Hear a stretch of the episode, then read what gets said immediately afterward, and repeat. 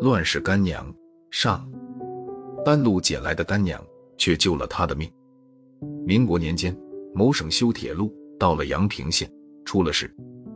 阳平老百姓认为这玩意坏了当地的风水，上千人趁夜将十几里铁轨掀了个底朝天。这下是闹大了，省府的马督军大怒，将阳平县长革职所拿后。准备派人处理此事，这可是吃力不讨好的差事。众人推来让去，最后落到个叫刘二立的小官头上。刘二立硬着头皮接了差，到阳平县跑了几天，念了这是牵扯太广，老百姓几乎家家有干连，要报上去，保不齐马督军派大兵来挨户搜拿，到那时一场腥风血雨是免不了的了。没办法。他只好假装下乡搜集证据，尽量把这事拖着。这天，他又一个人下乡，走得正渴，就瞧见前方黄土坡三岔口有个老人家摆着茶摊。喝完茶，他要付钱，摊主却一摆手：“我在这儿摆摊多年，不为挣钱，只图让路人有个解渴的地方，好积点阴德。”刘二立听罢，思忖半晌，向摊主一躬到底。老人家有古侠之风，要不您救救救全县的百姓吧？他是想让老人出头，承认扒铁路的事是他山货组织的，让他到省城顶罪。马督军见拿了罪魁，或许会网开一面，饶了其他人。摊主略一思索，竟点了头。我罪孽深重，才在此摆摊赎罪。这样的好事，我焉能不干？不过马督军脾气暴躁。这事又正在他气头上，要是我有个三长两短，我那孤老婆子在这世上可就无依无靠了。除非你认她做干娘，我才放心。刘二立干脆的道：“我自幼父母双亡，这干娘就是我亲娘。”两人翻过一架山，下了一道沟，来到一孔窖洞前。摊主说：“我先领你去认干娘，但我顶罪的事，可千万别让她知道。”窖内。一个四十来岁的胖女人正在做饭，摊主把刘二立介绍给她。这是我刚认的干儿子，是个好后生。认过干亲后，三人一起吃饭，听刘二立说当地人阻挡火车的事。干娘说：“这好办，百姓不是怕铁路坏了风水吗？咱就找些和尚道士来攘补呗。”刘二立听罢，连连称妙。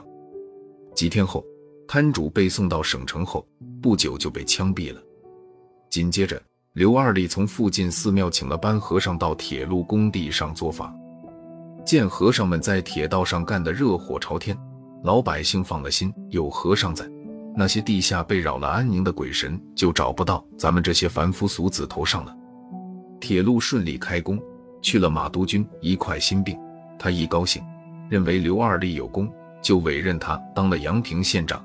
干娘也跟着沾了光，谁知干娘被接到县府不久，知道了丈夫的事，悲痛过后，认为刘二立的官是他男人用命换来的，变得非常跋扈。这天，干娘赶了挂驴车到仓库前，让库管打开仓，装了一车银子，说要去省城逛逛。这下库管急了，赶紧来报信。县政府正开会，刘二立一听，会也不开了。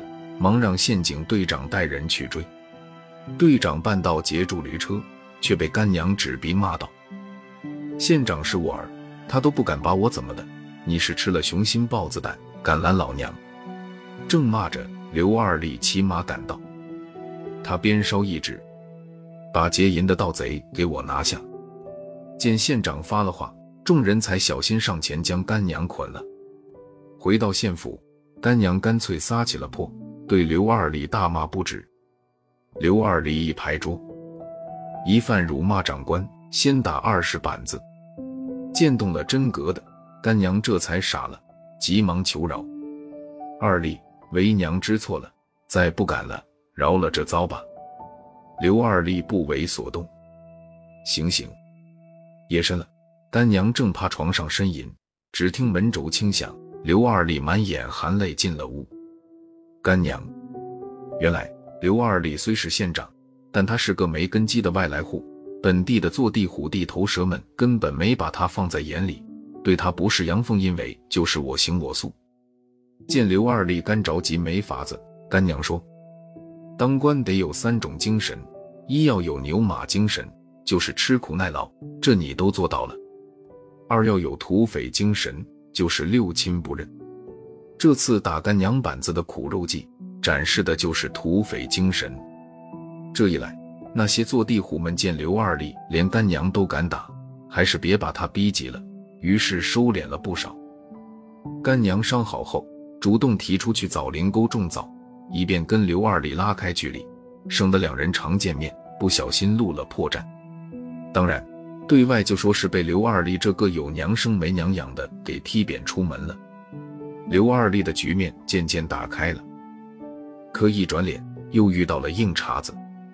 县府门前有条百年老街，地势低洼，天一热，污水横流，蚊蝇乱飞，常引起瘟疫。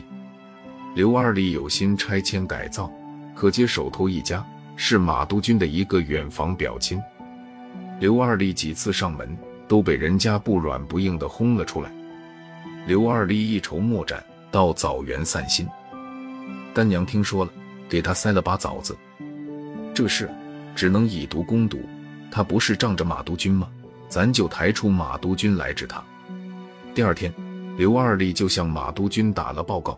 税县门街改造，因为马督军的父亲马公府老先生当年在街上住过，所以准备把街名改为公府街，特请马督军提个街名，好立一碑纪念。马督军乐了，二话不说，大笔一挥提了“公府街”三个大字。接到字后，刘二立把他表进镜框，敲锣打鼓在街上走了一回，那家远房表亲就坐不住了，在扛着布搬当钉子户。就是跟马督军过不去啊！他这一搬，其他观望的只好也搬了。一条街终于被冲开了。